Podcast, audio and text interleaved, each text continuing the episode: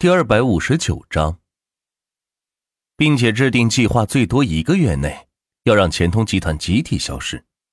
想到这里，张姐又恢复了几分自信，于是鼓起勇气说道：“嗯嗯嗯，原来是钱通集团的老总万总啊，真是幸会。看在你也是初犯的情况下，嗯，就饶过你吧。不过我可提醒你啊，现在整个魔都都在针对你们集团。”还希望你谨慎一些才是。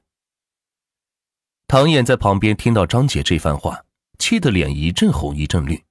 若不是万钱挡着他，他早就上去揍他了。妈的，在自己的地盘还敢对万总这么说话！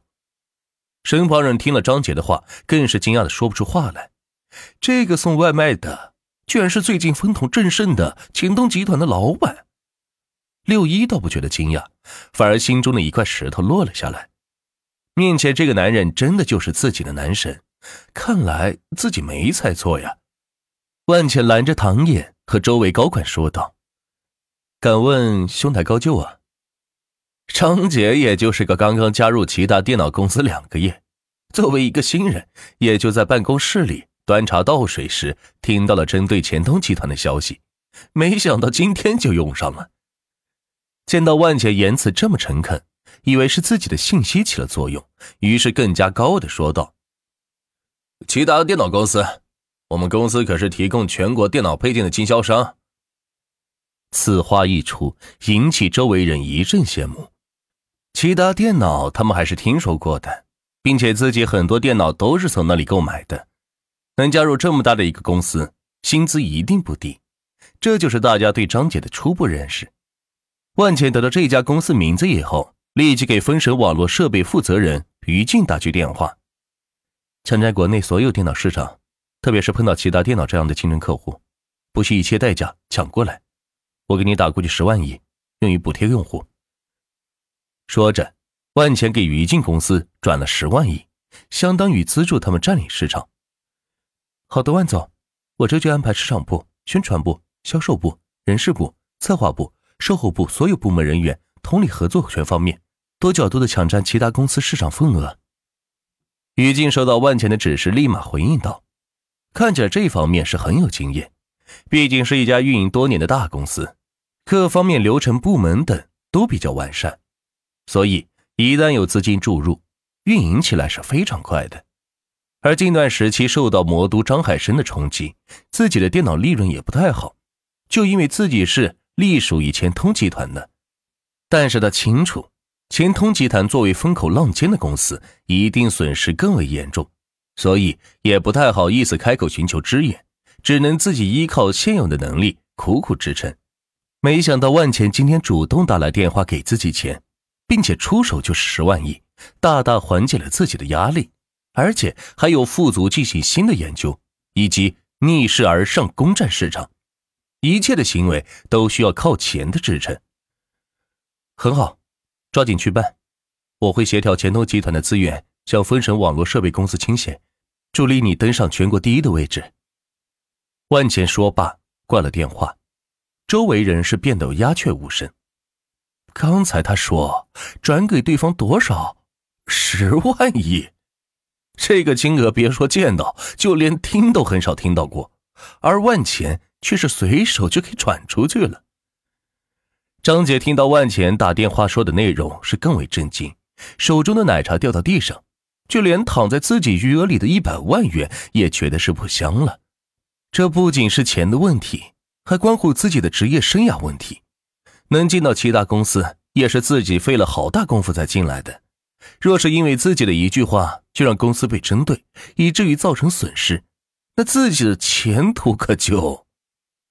想到这里，张姐开始担心起来。不知道自己公司能不能应付得起钱通集团的冲击，但是想到最近魔都首富都对钱通集团出手了，心中还是有些侥幸的，认为他不可能影响自己公司，毕竟自己公司可是全国第一的电脑供应商呢。可就在同时，分神网络设备出击了，拿出一千亿作为全体员工的高额激励奖金，全面调动他们的积极性，平均每个人。一次性能分到一百万元，剩下的费用则用于各个部门主管统一协调，目的只有一个：干倒齐达公司。人事部开始拿着费用到各地高校招人，抢走齐达公司的后续储备力量，已经找到猎头高价从齐达公司挖人，阻断他们的公司的核心力量。市场部开始大街小巷的宣传分神网络设备的优势，抢占群众的眼球；销售部则开始参加各种展览，进行多种渠道的销售，增加市场的份额；策划部开始针对其他公司进行全方面的攻击方式，从性能到公司到高层丑闻到产品硬伤，无限放大，公之于众。万钱这边还没完，给玫瑰发信息道。从货载数据把所有其他公司相关的正面信息给去掉，不得显示。给撒贝发信息道：“给牛羊和分神网络设备负责人于静联系，定做七亿套网络设备宣传物料，下发下去。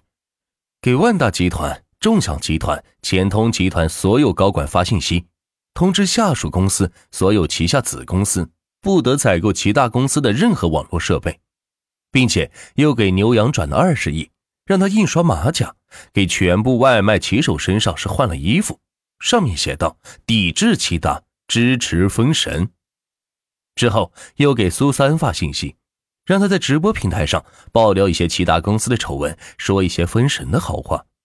就这样，钱东集团能用上的资源几乎全都用上了，来扶持分神网络的设备公司。张杰听到万钱眼花缭乱的操作，已经是懵逼了。这简直是要把自己公司往死里整吗？刚开始还信誓旦旦，现在已经是有些担忧了。公司虽然大，但是经得住万钱这样折腾吗？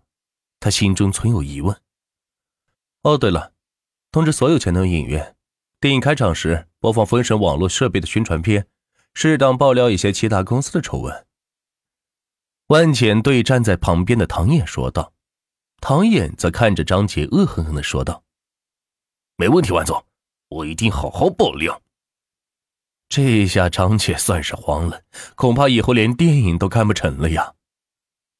万万总，我能不能把钱重重新退给你啊？张杰怯生生的说道。干嘛呀？脑子有病啊！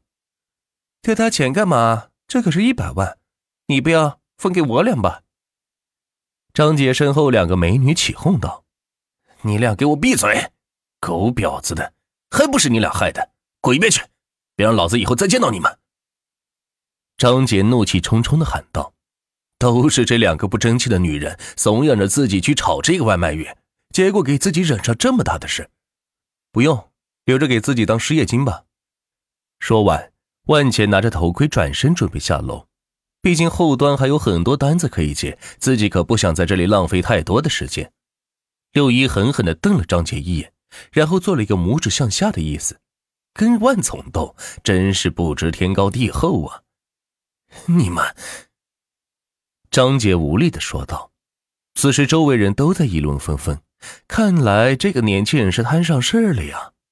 公司马上就会知道是谁得罪了钱通集团，到时候张杰。就吃不了兜着走了，这起码要失去国内一半的市场，也就是五十万亿。